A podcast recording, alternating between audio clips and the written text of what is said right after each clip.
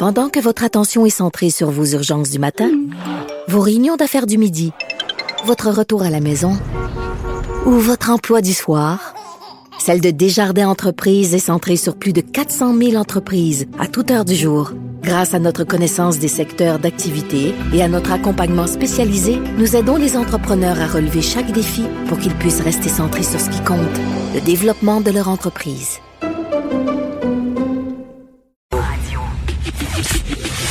Le, commentaire de Michel Girard. Une vision des finances pas comme les autres. Salut Michel. Alors, on parle avec l'excellent chroniqueur à la section argent du Journal de Montréal, Journal de Québec, Michel Gérard. Hey Michel, on est, tu sais que les locaux euh, de Cube Radio sont euh, aux portes du village gay de Montréal et euh, il y a une nouvelle succursale de la SQDC qui vient d'ouvrir. Écoute, hein, tout va mal, ça va mal aux États-Unis, la pandémie s'éternise, mais on va pouvoir se geler la bine. Quelle excellente nouvelle. Bref, en tout cas, faut que l'argent rentre dans les coffres du gouvernement. Hein? Écoute, ça, ça, ça, ça m'a toujours frappé. D'ailleurs, euh, tu te rappelleras qu'au mois de mars, sais, euh, lors de- du grand confinement, la SAQ était restée ouverte euh, également au, au niveau de la, la SACD, en tout cas, bref, Ben ce oui. que tu viens de dire. Alors, euh, tu sais, ben oui, on les voit, les priorités. Non, non, puis oui, puis, tu sais, qu'il faut payer pour euh, stationner notre auto devant les hôpitaux, mais quand tu vas jouer au casino, le stationnement est gratuit. Là, on le voit aussi, là. Tu sais, c'est- fou comme ça. Chercher l'erreur. chercher l'erreur, tout à fait. Alors, euh, écoute, comment comment se portent les, les marchés? Parce que ça brasse, ça continue de brasser aux États-Unis. Est-ce que les marchés sont gonflés à bloc? Ben, c'est-à-dire que les marchés, tu vois, ils étaient gonflés jusqu'à hier, donc quatrième journée de suite en forte hausse. Euh, tu vois, là, jusqu'à jusqu'à hi- hi- hier soir, là, euh, la bourse américaine, Wall Street, tu vois, le Nasdaq, là, qui est l'indice des, des hautes euh, des titres de haute technologie, là. Alors, euh, les Google, Apple de ce monde, là, en hausse de 9% en quatre jours. Richard, 9% en quatre jours, là. On parle de, de milliers de milliards, là. Hmm. Juste pour te dire, oui, oui, c'est c'est ça que ça veut dire. Puis euh, l'ensemble, tu vois, le Dow Jones en hausse de, de, de 7 Même chose pour le principal indice américain, le S&P 500. Ça, c'est 500 multinationales américaines. Puis quand on parle d'une multinationale américaine, là, c'est pas une multinationale québécoise, ça, là. Alors, donc, Ouais.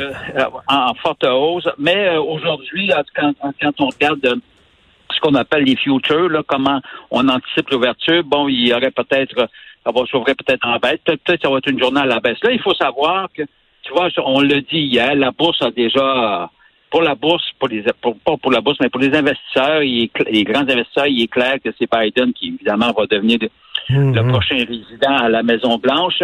Euh, et là, ce qui semble rassurer les, les, les grands investisseurs, c'est le fait que, euh, que les démocrates n'auront pas le contrôle du Sénat. Fait que n'ayant pas le contrôle du Sénat, ça va leur mettre des bâtons dans les roues. C'est le même qui pense, les investisseurs. Ça va leur mettre des bâtons Ben dans oui, ça va être difficile de gérer pour Biden là, s'il n'y a, s'il y a pas le Sénat. Remarque, euh, c'était pas facile pour Trump aussi en passant. Je te Mm. rappelle, euh, étant donné qu'il n'y avait pas le, le Congrès de son bord, il y avait juste le Sénat. Puis ici, il en arrachait, mais ça risque de se poursuivre sous, sous euh, un Biden démocrate. Euh, en tout cas, avec son plan sur eux, euh, plan là, du programme euh, qui est évidemment extrêmement coûteux, mais euh, bref, ça semble rassurer les, les gros investisseurs du fait qu'il ne pourra pas l'appliquer en totalité.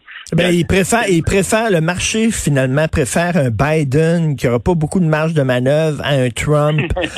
N'importe quoi sauf Trump pour le marché, je pense. Là. Ben, il faut dire, il faut, il faut dire que quand tu penses aux, aux grandes sociétés, c'est pas drôle de, de d'être- comprends-tu, dirigé par un, un- un Trump euh, qui est colérique, euh, qui Mm. s'emporte n'importe quand, qui lance des nouvelles, euh, il fabrique lui-même ses, pro- ses propres nouvelles. Ben oui. Tu vois, là, toute sa guerre qu'il mène au niveau de la, contestation des, des résultats, il se présente en conférence de presse pour annoncer officiellement qu'il allait contester, mais il n'y a pas de preuves, comprends-tu?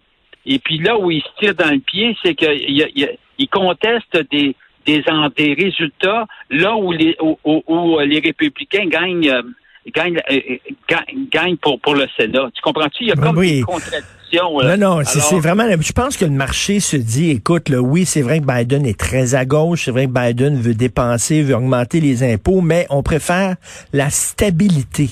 Ils veulent de la Ah, stabilité. Puis là, t'as pas ça avec Trump. Là. Ben, malheureusement, on l'a pas eu. Il est en guerre avec tout le monde. À un moment de, là, évidemment, il est en, il est, à un moment donné, il est en guerre contre le Canada, son principal partenaire. Il est en guerre contre le Mexique au début, rappelle-toi. Il est en guerre à un moment donné contre l'Europe.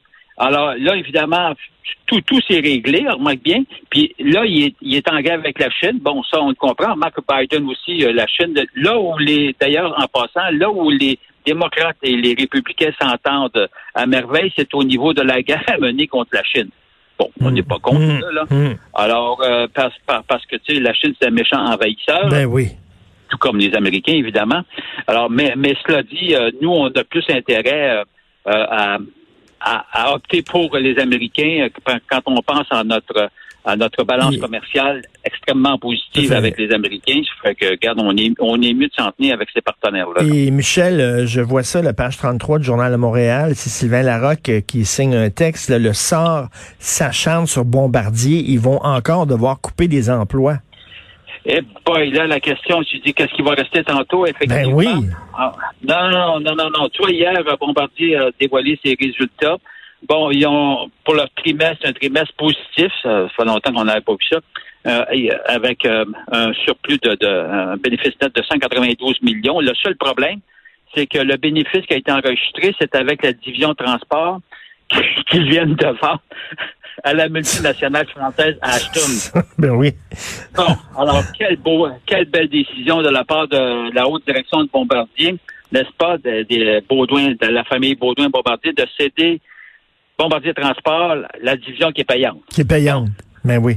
Ben oui, ben oui, regarde, c'est aussi incroyable que cela. Et là, ils vont, ils vont devoir sabrer encore, couper euh, des emplois. Ben oui. on, sait que tout ce qu'ils font maintenant, c'est des jets d'affaires privés, là, c'est tout, là. C'est la seule Ben affaire oui, qu'ils font, puis... euh, On s'entend-tu que les jets privés, euh, tout ce qui est aviation, ben, euh, ça fort, peut ben pas oui. être fort de ce temps-ci, n'est-ce pas, à cause, à cause je sais bien qu'on va sortir un jour de la fameuse crise, mais euh, c'est pas demain matin là qu'on va en sortir. Fait que là, ils se retrouvent juste avec une division avion d'affaires.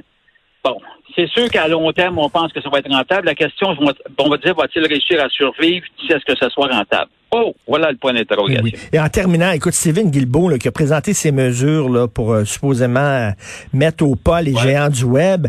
Et là, on a dit, puis finalement, allez-vous appliquer la TPS? Parce que si on parle d'une taxe, une taxe net- Netflix, mais c'est pas, on crée pas une nouvelle taxe, là. On ferait Non, non, non. appliquer une taxe existante. Puis il a dit non, nous autres, on attend de voir à l'international comment ça va se faire. Comment, Steven? Nous autres, au Québec, on le fait, là. On applique la taxe, la TVQ, on l'applique sur, euh, sur Netflix, sur, sur les gens. Comment ça, ils sont pas capables de le faire? Vraiment, là. Ben, en fait, il, il serait capable, mais ça, ça je, je les comprends pas. Tu as l'impression Hey. que ça, c'est un entêtement. C'est si stupide de pas faire ça. Or, euh, et puis en plus, là, c'est que Netflix, il opposerait même pas, comprends-tu? Ben non. Netflix- Ben non, c'est c'est pas une dépense pour Netflix, c'est une dépense pour les consommateurs. Puis penses-tu qu'on va pas s'abonner à Netflix parce que ça va nous coûter 5% de plus? Voyons donc. Ben voyons donc. Effectivement, là, il pourrait le faire, puis il le fait pas. Puis écoute, entre moi puis toi, Michel, le fait qu'il a annoncé son nouveau programme la journée même des élections américaines, on s'entend, c'est parce qu'il savait que les médias n'allaient pas beaucoup en parler. Hey. Ah ben, en tout cas, ça a été euh, ça, ça a été mal programmé, c'est sûr, co- comme annonce, ça, c'est- c'est c'est pas fort. Ah, ça, là, tu vois, la semaine prochaine, on va regarder notre Justin. Là. Faut revenir, faut, faut le surveiller. Là. Oui, tout à fait. Écoute, bon week-end, euh, Michel. Salut. Salut.